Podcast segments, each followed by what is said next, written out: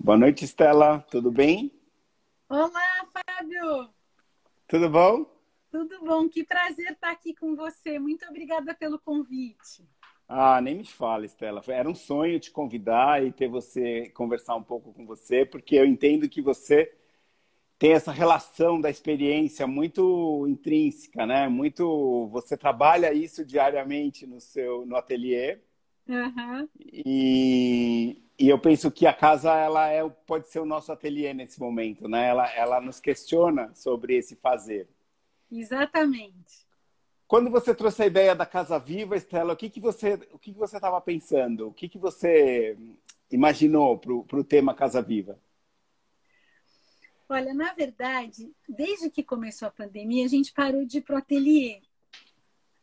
E aí a gente ficou meio perdido no começo, meio atarantado. Depois eu, o Fernando, a equipe toda, a Karina, a Flora, o Pedro e também o Romeu, enfim, todo mundo da equipe, fomos conversando o que, que a gente ia fazer e fomos, a partir da, nossa, da observação da nossa própria experiência, percebendo as nossas relações com a casa como tinham mudado. E aí a gente ficou pensando, nossa, a gente antes fazia uma coisa de casa dormitório, porque a gente ficava mais na casa no final de semana. Durante a semana a gente ficava muito trabalhando no Binar e trabalhando em outros lugares. Vinha para casa para dormir, acordava no dia seguinte, ia embora. Às vezes ia almoçar em casa, às vezes não. Na grande maioria das vezes almoçava no Binar mesmo. Eu falei, aí ah, agora a casa tá viva. Aí o Pedro, que trabalha com a gente, falou: é, antes a casa era a casa dormitório, agora é a casa acordada. E aí a gente começa a brincar com esse conceito de casa acordada, o que, que é casa acordada, como é que é isso para nós. E justamente a gente tem feito da casa né, um grande ateliê. Então, todas as nossas aulas têm sido em casa. E a gente filma na casa de vários de nós, cada um filma uns pedaços da sua casa. Eu tenho visitado minha mãe, que tem 92 anos, também filmo um pouco da casa dela e vamos fazendo as nossas experiências em casa e os alunos também. Então, os ateliês são presenciais, remotos. É, agora a gente também vai fazer ateliês à distância, mas é, cada um para e faz os, os exercícios, as proposições na sua casa e depois apresenta. Então, ver a casa como esse grande ateliê tem sido muito especial para nós. Assim, tem sido uma investigação, você revisitar a sua casa olhando para ela de outros modos, percebendo movimentos que você não percebia antes. E acho que tem uma relação muito intensa do que, que é a casa na nossa vida de um outro modo, né? Acho que a casa é sempre um abraço. Acho que tem gente que, que também, no Brasil, a gente tem um problema de moradia muito grande. Então, tem pessoas também que não têm o conforto da casa, que a casa é infernal, voltar para casa. E, então, a gente tem muitas situações de, de moradia e, e, circunstâncias no Brasil. E a gente tem tentado também olhar para isso. Né? Porque muita gente que não tem casa no Brasil. Né? É, é uma realidade, é uma realidade é, muito forte, né? É, muito. Muita gente não tem casa. Né? É. Porque a casa é um abrigo, a casa é onde você se alimenta, né? A casa é, é, é onde você cuida das suas relações mais íntimas. E não ter uma casa é algo muito dramático, né? Seria um direito fundamental de todos, primeiro, né? O primeiro direito que a gente teve foi de nascer e depois como é que a gente cuida desse corpo, como é que a gente cuida dessa vida e a casa é é uma célula fundamental desses cuidados, né? E, e também eu fiquei pensando, quando eu estava me preparando para vir aqui conversar com você, a gente está fazendo um curso de Ayurveda, eu, o Fernando e o Léo, nosso filho. Ah, que Ele tá coincidência, tá... também tô. Tá mesmo? Será que é com a mesma pessoa? É, é com, a, a Márcia? Ah, não. não. Com a Bindi e o Theo, que, que é. são uns... O Theo é um sobrinho meu que mora na Indonésia. É filho da Regina, que é uma amiga irmã minha. E a gente está fazendo esse curso. E uma das questões que tem muito a ver com a morada, o, o Bachelard que fala né, que, a, que a casa é o lugar do abrigo e da nutrição. Né? No, uhum. Na Poética do Espaço ele fala isso. é o abrigo onde o sonhador pode sonhar, né? Justamente isso que eu acho que é uma, uma célula fundamental, porque a gente não tem mais caverna, a natureza era supridora desses alimentos todos, nós fazemos parte da natureza, mas a gente, no decorrer do tempo, separou a nossa natureza da natureza das plantas, a gente não se inclui mais, né? A natureza que somos nós, está separada de nós de alguma maneira, e acho que é alguma coisa que a gente precisa retomar. Mas a Bindi, que é essa professora de Ayurveda, ela tem falado muito da nutrição dos sentidos. Uhum. Dos cinco Fundamental. sentidos. E aí eu acho que tem muito a ver, sei lá, com o que eu vejo do seu trabalho também, Fábio. Porque ela fala da nutrição dos olhos, dos ouvidos, dos cheiros, do paladar e do tato, do toque, né? E aí. Fazendo. Só, só fazendo uma, uma conexão com isso, né? Quando você fala de Bachelar, né? Eu, eu li que é, ele fala assim que a gente só pode habitar aquilo que a gente constrói. Né? E eu acho que esse momento de quarentena, a gente é, se pegou num acampamento onde a gente percebeu que a gente não. que o máximo que a gente construiu foi um depósito aí de, de, pretensões, de pretensões de casa. Outro, uhum. dia, outro, dia, outro dia eu tive uma, uma discussão muito profunda com o Marcelo Rosenbaum, né? Porque uhum. realmente tem pessoas que não têm a casa física e tem pessoas que têm a casa física, mas que também não moram, né? Nós estamos nesse momento onde a gente é, tá, tá, se, tá buscando esse o, o que é habitar, né? É. E eu acho que e acho que quando você é, entra com os sentidos, né, do olhar, do, aprender a, a, se conectar com os sentidos, acho que é um pouco isso, né? É experimentar essas emoções através é, de outros sentidos além da visão, né? Exatamente. É uma percepção ampliada, né? E eu fiquei pensando uma coisa quando eu estava me preparando para essa nossa conversa e pensando sobre ela. A Helena, nossa amiga em comum, que foi quem nos apresentou, é a Helena Cavalhunas. Ela é uma mulher incrível que é, dá muitas formações em arte, em empresas, e, enfim, é minha parceira de vida. A gente já trabalhou muito junto. E nós duas é, resolvemos mudar de casa mais ou menos numa mesma época, e ela falava assim: ai, amiga, reza para a vizinhança, reza para ter uma boa vizinhança. E eu sinto que realmente uma das nutrições que você tem embora você não escolha, é a nutrição da vizinhança, as músicas que os vizinhos ouvem, a relação que eles têm, se são pessoas que brigam muito, se são pessoas. Ou seja, a gente vai vivendo também não só os nossos conflitos, e aí eu sinto que quanto é, mais. É, menos poder aquisitivo você tem, mais você vive os barulhos alheios, né? Porque você vive as casas geminadas, você vive. Mas mesmo aqui, eu moro na Lapa. Eu vivo, eu vivo muito barulho dos meus vizinhos. Eu ouço muito. Desde as crianças que correm na minha cabeça até uma pessoa que toca piano. Nossos filhos são músicos, então aqui em casa tem muita música também. Os vizinhos ouvem os nossos barulhos. É, os vizinhos passarinhos também, né? Os vizinhos cachorros, os vizinhos gatos. Acho que toda essa vizinhança é muito sonora. E aí eu fico pensando uma coisa de que eu, eu percebi nos fluxos da casa coisas que eu nunca tinha reparado. Por exemplo, por onde a poeira entra. Geralmente, quando a gente vai ver uma casa, a gente olha a insolação, né? Como é que o sol bate para a casa não ser uhum. nem escura nem úmida. Mas agora eu percebo por onde vem mais poeira, sabe? A janela que entra mais poeira. Sei. Ou, ou aonde o cheiro de quando você refoga o alho para. Tem um quarto aqui que o Nossa. Parece eu, eu tenho eu, de vento vão para lá, sabe? Eu, eu comecei a ter um problema exatamente com o odor do alho. Incrível, né? É, é incrível isso. Como você percebe que em alguns lugares os odores ficam concentrados.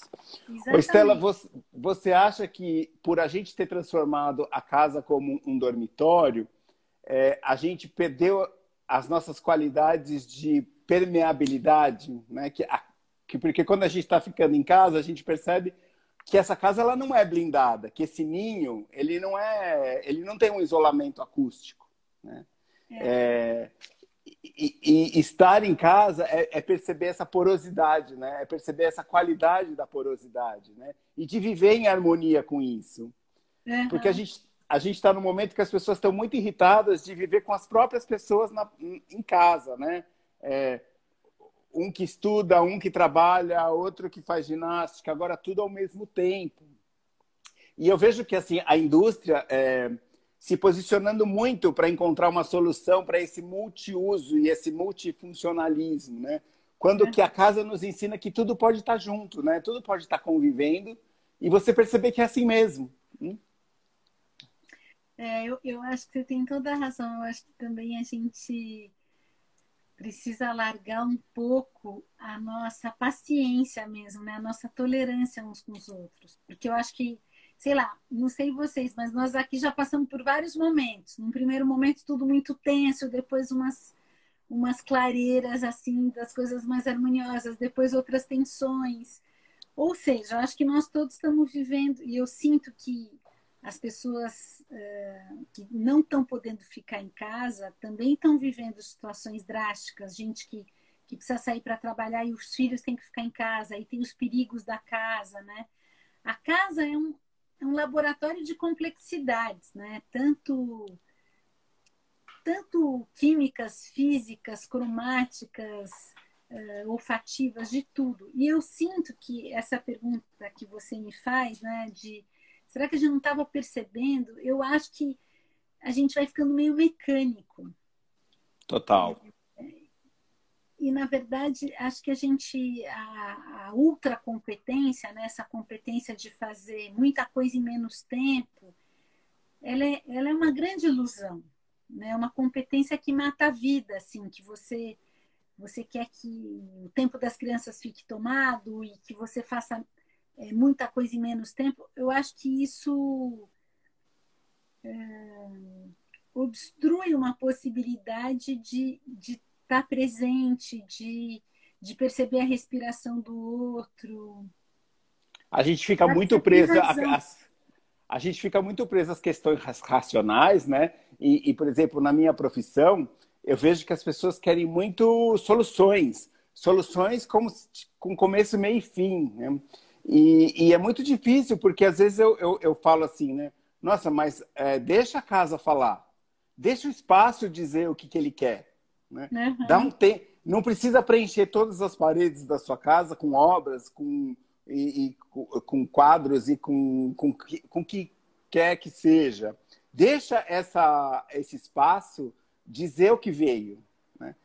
Conviva um tempo no vazio para que, que você saiba corretamente o que, que é, quando você preencher, o que, que é esse preenchimento, né?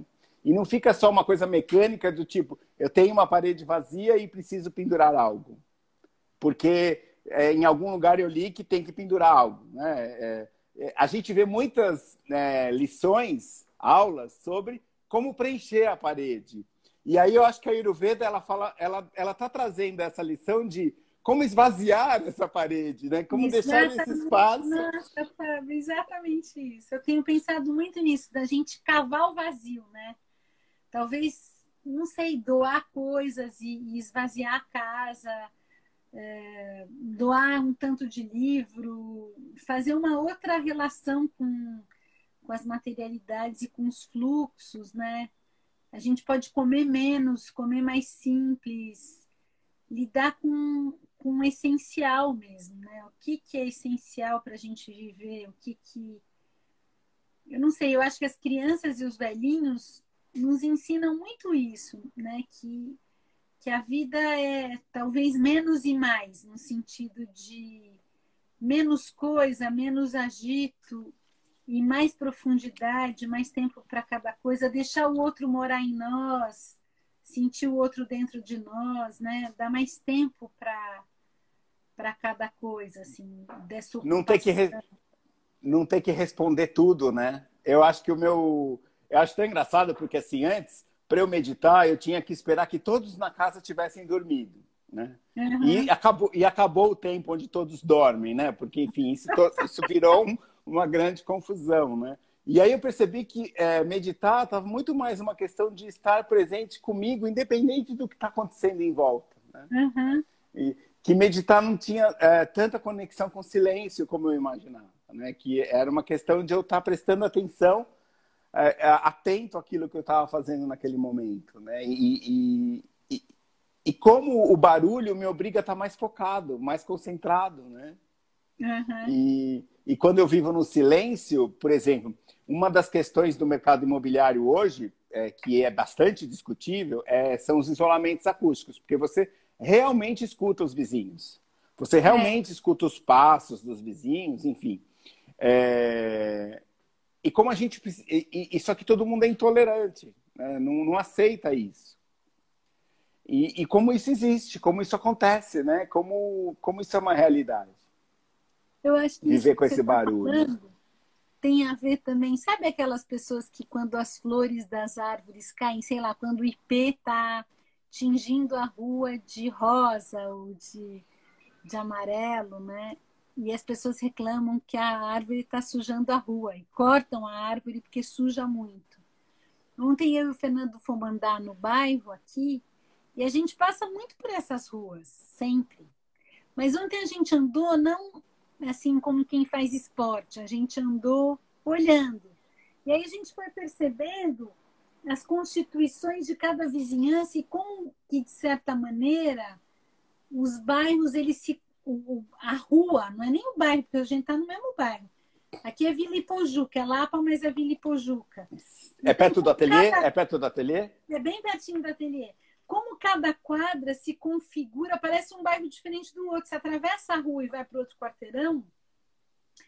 E ao mesmo tempo, como é que como é que a gente tem cuidado das plantas, como a gente cuida dos espaços de convívio, como é uma coisa que não está tão na nossa aprendizagem do dia a dia, sabe? E eu sinto não, que, gente... que os valores da roça Pode falar, pode falar. Não, pode falar, pode falar, pode falar. Os valores Eu, da roça? Pensando dos valores da roça, quando você chega numa casa de, de terra batida e, e as panelas estão super areadas, assim, que dá para você se ver que nem um espelho, e aquela casa está muito organizada, muito limpa, né? Um, um chão de terra batido, varrido. Acho que tem ali um valor que, que você aprende no convívio, que é o que você falou, aprende convivendo, que a gente está perdendo, porque na verdade as pessoas não estão tendo tempo de conviver. Eu acho tão engraçado você trazer isso, porque ontem eu estava escrevendo sobre isso.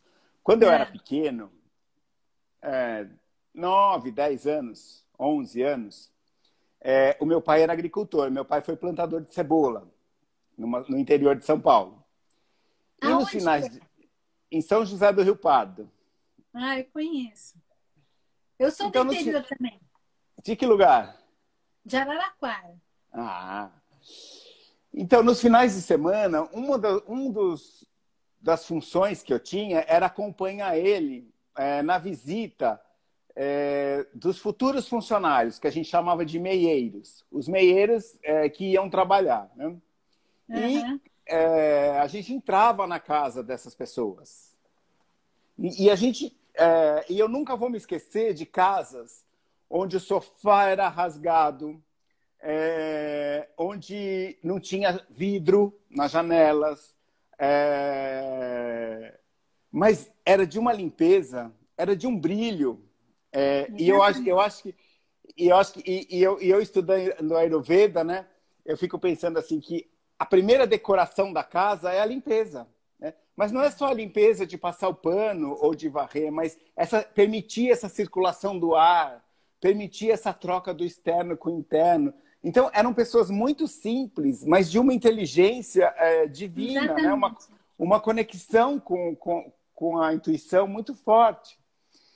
E, e eu acho eu engraçado porque aquelas cortininhas, sabe aquelas cortininhas de de fiozinho que tinha nas casas do interior. Uhum. Aquilo era uma sabedoria também, porque você deixava a porta da rua aberta, Mas você vedava, as pessoas não ficavam te vendo dentro de casa, mas o ar passava ali, né? O ar passava e, e assim segurava os mosquitos um pouco, né? Assim. Segurava os mosquitos. Segurava mas eu confesso, eu confesso que como moleque eu adorava arrancar uma fitinha daqui.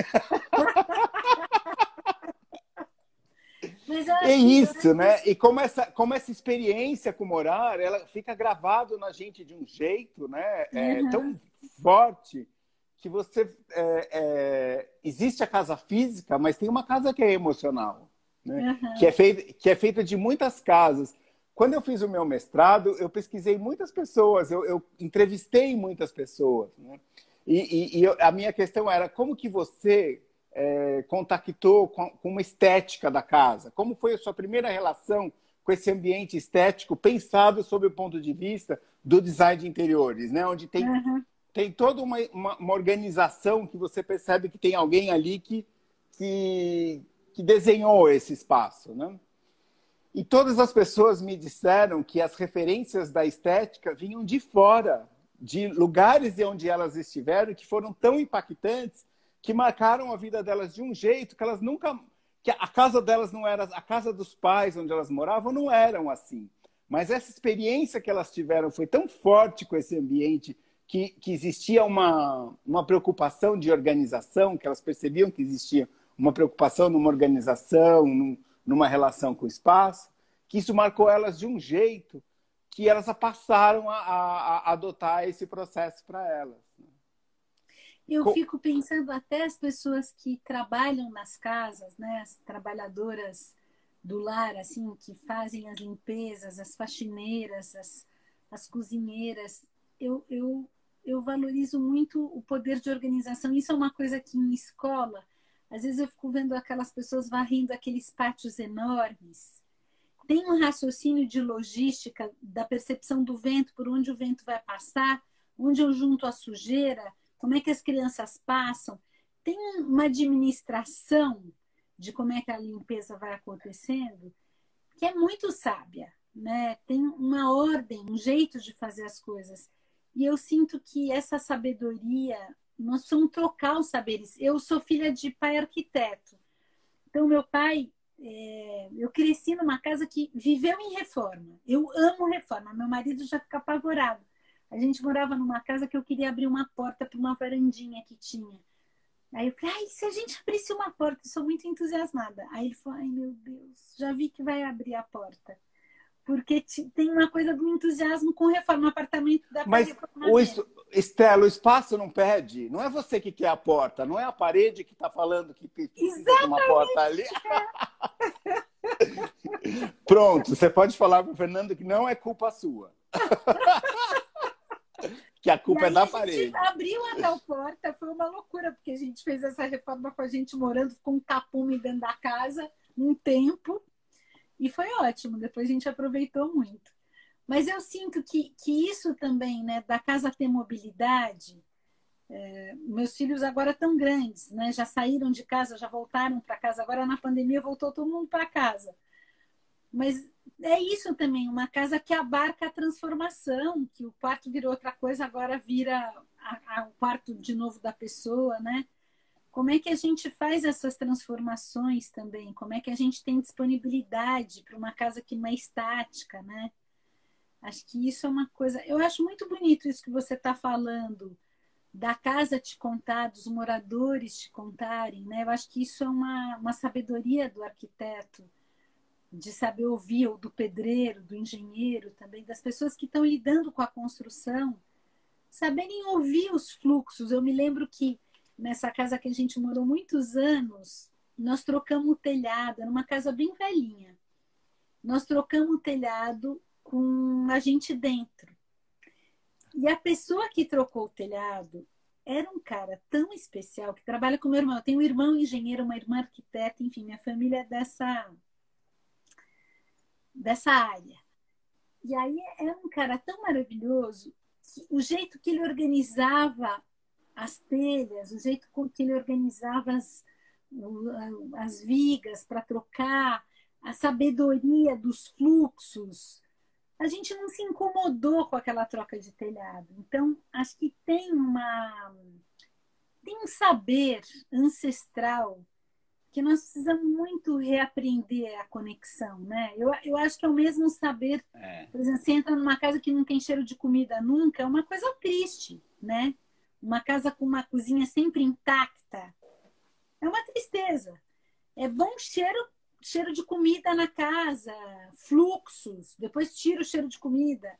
Ou seja, o movimento, né? A casa, eu acho que ela ela tem essa coisa do movimento do sol, do movimento do vento, do movimento da poeira que vem depois que você tira, das plantas crescendo. É um eterno movimento, ela nunca está pronta, né? A casa. Ela está sempre. Se limpou hoje, amanhã já está suja. Ou seja, é uma, um movimento em construção, né? Eu acho muito lindo. Eu tenho um professor é, de filosofia, o Nichan, é, da é. PUC, que em algum momento ele vai vir conversar aqui comigo também, mas ele fala ah, que a. Quem é? Que estuda o bacharel, não é? Que só estuda o bacharel. Eu fiz é, grupo de estudos com ele. Ele é, é muito maravilhoso. É. Ele fala que o mundo é a nossa casa. Né? Uhum. E, e, a casa que a gente mora é a única parte do mundo onde a gente pode se refazer para retornar uhum. para esse mundo, né? É muito lindo isso, muito lindo. é muito bacana. É Ô, Estela, quando a gente está reformando uma casa, quando a gente pensa no projeto de uma casa, eu falo que existe uma energia caótica, né? Onde tudo se bagunça, é. onde você bota tudo fora do lugar e depois você fica é, trazendo é, fazendo esse esforço para para fazer com que esse espaço se centralize ao seu redor. Você, uhum. como artista, é, é o mesmo processo quando a gente está fazendo, está buscando um, a criação de uma obra de arte? Existe um momento que ele é caótico e existe um momento onde a gente está organizando esse pensamento? Existe essa, é, essa dualidade? Olha, eu acho que existem um, uns momentos de caos, mas acho que existem umas crises, né? É um pouco, é um pouco essa coisa da reforma. Eu não sei se a crise vem antes da reforma ou vem durante. Às vezes vem nos dois momentos. Mas eu não, se tiver um arquiteto no meio, a crise é inconstante. mas eu sinto que tem momentos que são momentos de recolhimento, que você fica em crise, que você não sabe direito eu acho que isso é uma coisa da vida. Não sei se é, é a arte que está dentro da arte de viver, ou desse estado de ateliê que eu tenho pensado muito, que, que é esse estado de, de transformação, de percepção, né? Eu acho que de tempos em tempos na vida, a gente tem crises, né? A gente, a gente não sabe o que, que a gente faz. Não sei se todo mundo é assim. Eu sou bastante. Então, de tempos em tempos, você fala: ai meu Deus, o que, que eu faço agora? Para onde é que eu vou? Eu me lembro quando meus filhos estavam na adolescência, pensando o que, que eles iam fazer da vida, eu falava, ai meu Deus eu tô igual a eles. Eles estão na adolescência, parece que eu estou na adolescência também, mas não é. São ciclos né, que você cumpre. E aí você entra numa espécie de crise que te põe a observar os movimentos que você estava fazendo e, e, te, e pensar o que é mesmo que eu quero agora.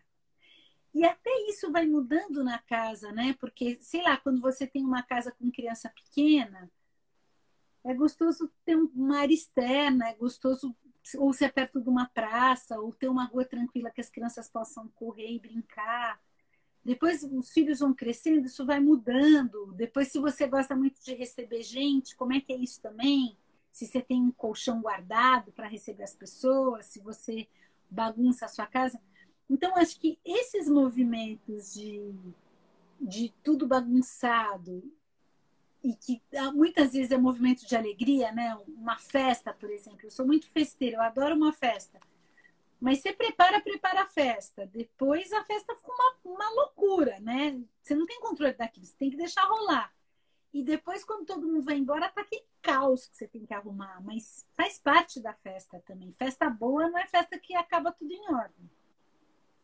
Eu acho que a reforma tem a ver com isso. Eu acho que os processos eles não são lineares, né? Eles, porque sei lá, numa reforma ainda acontece um monte de imprevisibilidades. Fura um cano, o armário que você acha que você vai tirar e vai sair inteirinho fica engastalhado lá. Você tem que cavar a parede para tirar porque ele estava uh, cimentado. Ou seja, vão acontecendo um monte de coisas.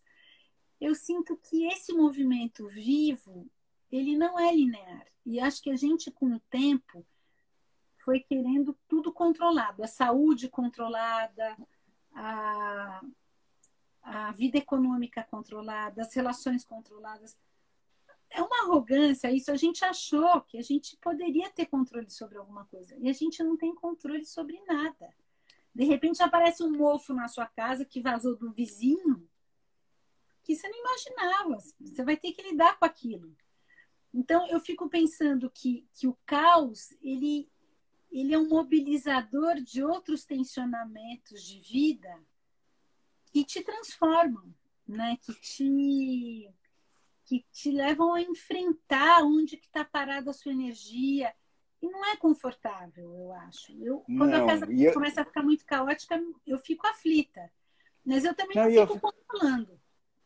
Tudo não, eu fico pensando que quando você diz que como artista você pode se recolher perante aquele processo, né, para que em algum momento ele retorne, né, é, para que você em algum momento se aposse dele e interaja na obra, eu fico imaginando que acho que uma das grandes crises de quem está reformando a casa, de quem está arrumando a casa, é de que gostaria de ter esse tempo de recolhimento. Gostaria de ter esse tempo né, de, de conviver com a energia é, para que uma solução viesse de dentro. E uhum. às vezes isso está tão no meio, assim, está é, tão no processo que não dá para parar, porque parar significa, é, no caso da casa, dar um tropeção, né? É, significa mais tempo, mais dinheiro, é, mais falta de controle.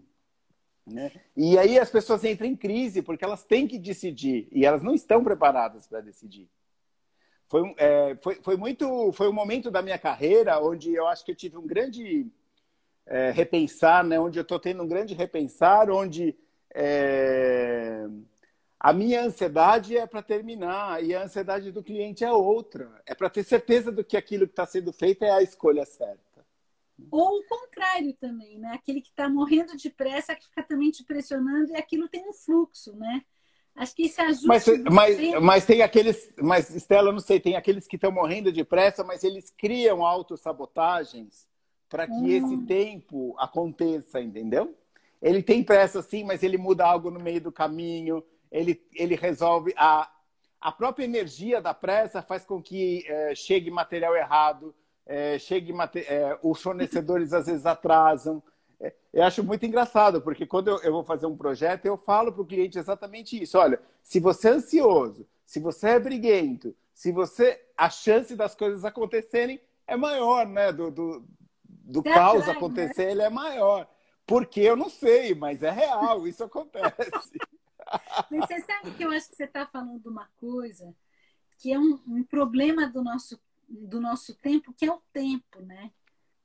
E aí eu fiquei pensando muito nesse tempo da morada, né? Eu e o Fernando recentemente fizemos um livro para criança, que é A Casa dos Animais.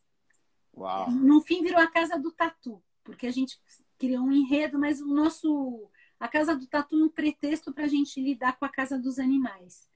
E aí, então, a, como é que a arquitetura da casa dos vários animais, como é que eles vão construindo as suas casas? A gente estava muito interessado nisso, as materialidades da casa dos bichos.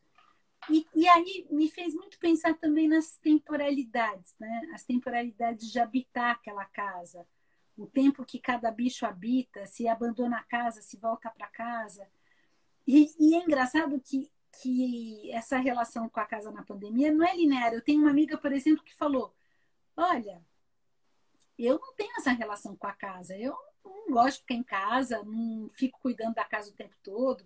Agora que eu estou me relacionando com a minha casa, mas eu não tenho esse essa afeição com a casa. Eu tenho muito mais afeição com o meu espaço de trabalho. A casa para mim é uma coisa que eu durmo e vou embora. São outras relações, entende? E eu, e eu fico pensando também nas temporalidades, né? Por exemplo, eu gosto muito de ficar em casa, então o tempo na casa para mim é uma libertação, não é uma clausura. Eu estou um pouco cheia também, como todo mundo, estou com vontade de variar. Mas eu gosto muito. Fernando, por exemplo, vai ficando muito em casa, ele precisa andar na rua, porque senão ou ele me mata ou ele se mata. Então ele precisa ir andar na rua. E quando eu estava também preparando aqui a nossa conversa, eu fiquei pensando muito nos tempos, como nossos tempos também estão tempos estão tempos dados que tem a ver um pouco com isso que você está falando do, do tempo do, do, dono da casa, né? Do, da pessoa que está reformando a casa, que tempo é esse? E que talvez cada cliente seu tenha um tempo diferente. E aí eu achei um, um poema do Arnaldo Antunes que, que é sobre o tempo, e ele fala assim: será que a cabeça tem o mesmo tempo que a mão? O tempo do pensamento, o tempo da ação. Será que o teto tem o mesmo tempo que o chão? O tempo de, de decompor, o tempo de decomposição. Será que o filho tem o mesmo tempo que o pai? O tempo do nascimento, crescimento, envelhecimento, um momento, um momento. O homem pensa que faz, a guerra, a paz. Enquanto o homem pensa, o tempo se faz. O homem pensa que é alegre e triste. Enquanto o tempo passa, o homem assiste. Como matar o tempo? Como matar o tempo? Eu acho que também uma coisa que o Palasman, sabe quem é o Palasman? Sim. O Palasman é um arquiteto, para quem não conhece, que pensa muito na relação do corpo com o espaço, né? Ele tem esse livro que chama Os Olhos da Pele. Da pele. Fala das tatibilidades. Ele estuda muito essa coisa da mão, né? Ele tem esse outro livro que é muito legal também. E aí ele fala uma coisa, ele fala que da intimidade do espaço onde você vive, que de certa maneira o Bachelard também fala isso o Bachelard fala mais ou menos a mesma coisa, ou seja, que, é, que quanto mais tempo você vive num lugar, mais íntimo você fica daquele espaço. E ao mesmo tempo, a gente precisa de tempo para isso, né? Precisa se dar o tempo. E também eu li uma frase da, do, do Mário Quintana que fala que amar é você deixar o outro morar em você. Então, são tempos da morada, né? aquelas pessoas que passaram a vida inteira na mesma casa, que a casa tem camadas, camadas de vida, de histórias, de narrativas. Né? E, a, e a importância dessa aproximação, né? o como a gente pode ver muitas coisas é, no mesmo cenário, né? quando a gente vai se aproximando e vai reconhecendo, e vai se aproximando, e vai se aproximando, e criando essa intimidade. Né? como essa intimidade ela é fundamental. E, e nesse momento que a gente está ficando em casa, assim, a gente descobre que perdeu essa intimidade. Né? E que está reaprendendo. Onde né? que a gente fica, né, Fábio? Quanto tempo a gente passa em cada lugar da casa? Tem gente que fica mais tempo no quarto, tem gente que fica mais tempo em volta da mesa. Né? Qual é o lugar da casa que acolhe a comunidade ali? Né? Qual é o lugar do bairro que acolhe a conversa do pessoal do bairro?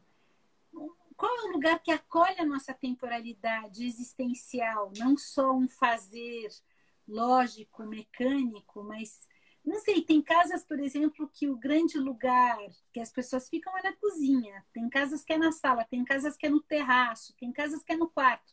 Todo mundo vai para o quarto da mesma pessoa e fica no quarto, né? Acho que isso, isso dos tempos é uma coisa também que me, me convoca a pensar na morada, assim. Que tempo é esse? Porque esse mundo contemporâneo do consumo, ele também é assim, uma coisa ficou velha, eu jogo fora, e jogar é. fora é como se sumisse com a coisa, você não se responsabiliza mais para onde ela foi, e eu compro uma coisa nova. Às vezes é necessário, mas eu acho que a gente faz esse descarte, acho que a gente está revendo isso também. A gente não permite que o afeto nos afete, né? É. A gente não permite é, que os objetos nos contem quem eles são e nos deixem ser através deles, né? É muito engraçado. Uma vez eu estava tendo uma aula sobre exatamente na FAO, onde eu trouxe esse questionamento, né? O quanto um objeto pode nos aproximar ou nos afastar. Né? Uhum. E eu acho que esse mundo da contemporaneidade, é, é, nós temos consumido muitos objetos como se fossem escudos. Né? Você uhum. assume grifes, você assume design, você assume um, um, um certo, é, uma certa história que vem é, naquele objeto, que são histórias lindas, que são maravilhosas, mas é, se você compra aquilo porque alguém disse que é bom, você está criando exatamente um escudo e não um elemento de aproximação. Né? É, Legal isso, é, é, é, é, as pessoas ficaram um pouco chocadas quando eu falei isso, né? Porque assim, acho que nunca ninguém tinha pensado no objeto como um escudo, como um elemento de repulsa, né? Exatamente. Porque quando você vê assim, é, eu acho lindo aqueles bullies de prata inglês, todo todo polido, né? Mas hoje, hoje, quando você traz um bully desse num ritual, isso causa um estranhamento que que é, que é quase um afastamento, né? Ao mesmo tempo que é divino, é lindo, existe toda um, um, uma adoração pela peça, você, algo, de, algo em você diz isso não. Mas você sabe o mundo... eu estava lendo outro dia uma história do Ifutuan, sabe quem é? Sei, nossa, estudei muito Ifutuan. aqui da topofilia, e ele conta uma es, história... Espaço e Lugar, eu li muito Espaço e Lugar, eu, eu adoro esse livro. Eu adoro, adoro. também. Ele conta uma história de um, eu não sei se era, acho que era um japonês, não era chinês não essa história, de um homem que tinha umas pratas bem pretas assim. E uma casa super bonita, tava essas pratas bem pretas. Aí uma vez uma pessoa foi limpar a casa e achou que ele ia ficar super feliz dele limpar as pratas dele. E aí, quando ele voltou para casa, as pratas estavam todas limpas e ele começou a chorar, chorar. E a pessoa ficou super mal, falou: Nossa, o que será que eu fiz de errado? Fiquei horas limpando essa prata achando que ele ia ficar feliz. E aí ele fala: eu, Você levou embora toda a história da minha família limpando essas pratas. Aqui tinha as marcas dos meus bisavós, dos meus tataravós. Tinha a, a gordura da mão deles que ficou impregnada nessa prata preta. E você tirou tudo isso. Então, é uma outra relação também, né, com a prata. Quer dizer, a prata que a gente tem, a prata o tempo, bonita, né? Tá limpa, né? Hã? Não, tem coisas absurdas. É, não, é, tem, tem coisas absurdas, né? Por exemplo, existem. É, eu já li sobre métodos. Como você faz para ter um faqueiro de prata com história? Então você compra um faqueiro novo, você enfia dentro da máquina de lavar louça e aí você destrói aquela prata para você criar uma história, né? Como nós é, nos, nos, desvinculamos do tempo, né? Como a gente criou um tempo que não existe, né? Com esses hábitos e da acho, decoração. acho que essa, esses objetos, como você está falando, que, que tem história, né? O filtro de barro, ou uma cadeira de balanço, ou coisas que que tem história. Tem uma cadeira de balanço aqui em casa que eu ganhei da minha irmã, que ganhou de uma tia do marido dela, que é uma cadeira meio torta. Eu, eu tenho mania de balançar. Balançar, para mim, é um ritual meditativo. E ela balança meio torto. Eu ainda não estou bem amigona dela, assim, porque ela, ela balança meio tortinho. Aí eu fiquei pensando que talvez a pessoa que mais sentou nela devia sentar meio torto com o pé em cima de algum lugar, sabe? E o corpo vai deixando as marcas. Ou como aquelas casas que a maçaneta tá gasta de tanto ser aberta, né? O corpo, com o tempo, ou o colchão, que vai ficando pesado e, e é, também com a marca do corpo, ou seja, o tempo ele age nas materialidades. E aí é a memória, né? A memória. E aí acho que tem uma dignidade das materialidades também, né? Estela, é você me fez você me fez lembrar de uma história muito engraçada. A minha avó é. tinha um garfo para fritar bolinho. É. E era um ciúmes desse garfo. E o gar... eu lembro até hoje, porque eu era o único neto que podia pegar nesse garfo, lidar com esse garfo sem ciúmes. Né? E esse garfo ele era tortinho, ele, ele era levemente é, torcido, que já dava o, que era o dedo dela ao mesmo tempo que era o ângulo dela tirar o bolinho da frigideira, né? Essa memória né, que o objeto traz com ele que a gente não se deu conta. E que agora você me fez lembrar de uma coisa fantástica, né? É... Também que a gente, há pouco tempo, o pai do Fernando é, faleceu e a gente foi desmontar a casa dele. E aí a gente herdou um objeto que eu amo, que é uma espumadeira bem grossa, sabe aquelas espumadeiras grossas, de metal bruto assim. E que ela é ótima, né, para você retirar uma coisa, enfim, fritar coisas ou mesmo retirar de um caldo e tal. E ela também tem essa toda vez que eu pego essa espumadeira, eu lembro dele. Ela tem essa essa presença, essa presença da vida, que eu acho que no fundo é do que a gente está falando, né? Como é que morar tem essa respiração com que é vivo, com que menos com que é executado com uma precisão de revista, né? Ou seja, que fica tudo em ordem, tudo arrumado, tudo controlado, tudo com uma cara já prescrita é, e com um valor assim de que você se sente chique ou se sente contemporâneo por ter uma casa daquele jeito e muito mais por aquilo que te afeta, que é significativo para você, é. Os objetos. Às vezes você tem uma coisa brega que você ama e dane-se o mundo, entendeu? Aquilo faz lá da sua casa, tem ali um troço que, que é significativo, ou seja, não há decorador é. que, ou o arquiteto que vai tirar. Não é comprado, né? Não é comprado. Não é. é comprado, né? Bom, Estela, quero te agradecer. Mas antes, de, mas antes eu queria que você me contasse para todo mundo aqui um pouquinho do, do Biná e do novo projeto do Biná, enfim. É, eu já estive, já tive o privilégio de frequentar o Biná. Ah, eu quero que você é... venha mais vezes, Fábio.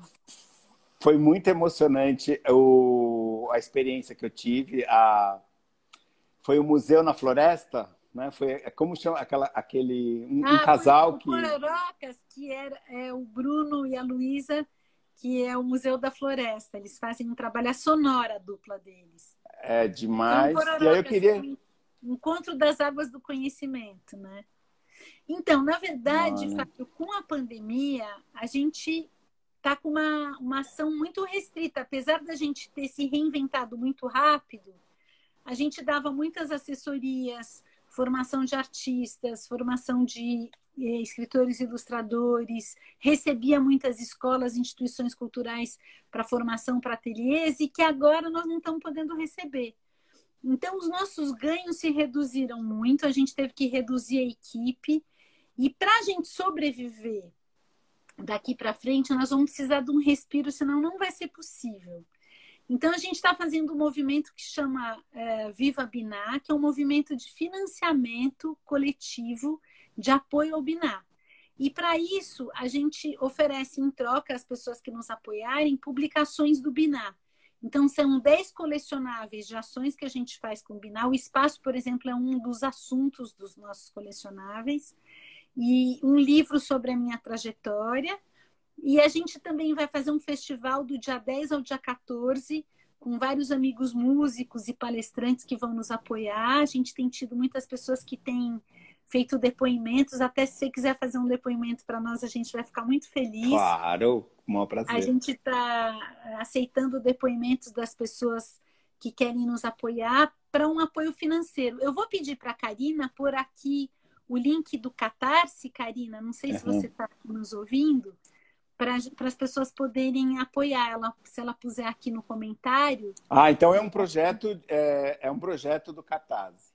É um projeto do Catarse, que a gente está, em troca do apoio, a gente oferece as publicações, mas nós estamos precisando muito de apoio, a gente já conseguiu apoio de muitas pessoas, então a gente conseguiu aí 30% já uh, da nossa intenção de, de apoio, mas a gente uau, precisa uau. de mais. E mesmo assim, isso não vai ser um respiro muito longo, não. É para esses próximos meses, para gente, porque a gente trabalha com várias escolas públicas, a gente dá bolsa para as escolas públicas, para as instituições culturais e ONGs que participam das nossas ações, porque a gente acredita nisso, nesse apoio mútuo. Mas a, é, gente, a gente está nesse momento, né? É, a gente sempre ganhou de um lado e deu bolsa do outro. Só que agora o ganho de um lado a gente continua dando bolsa, mas o ganho do outro lado está menor. Então nós estamos sendo de ajuda mesmo, senão a gente não vai longe. E a gente, tá, graças a Deus, está tendo ajuda de muita gente, mas nós estamos precisando mais, porque a gente está aí por volta dos 30% da nossa meta, mas ainda precisamos mais. Então, queria ah, agradecer perfeito. demais. Fábio, foi uma delícia estar com você, viu? É, alguém aqui escreveu que o Biná é um lugar maravilhoso. O Biná é um lugar indescritível. Foi a maior.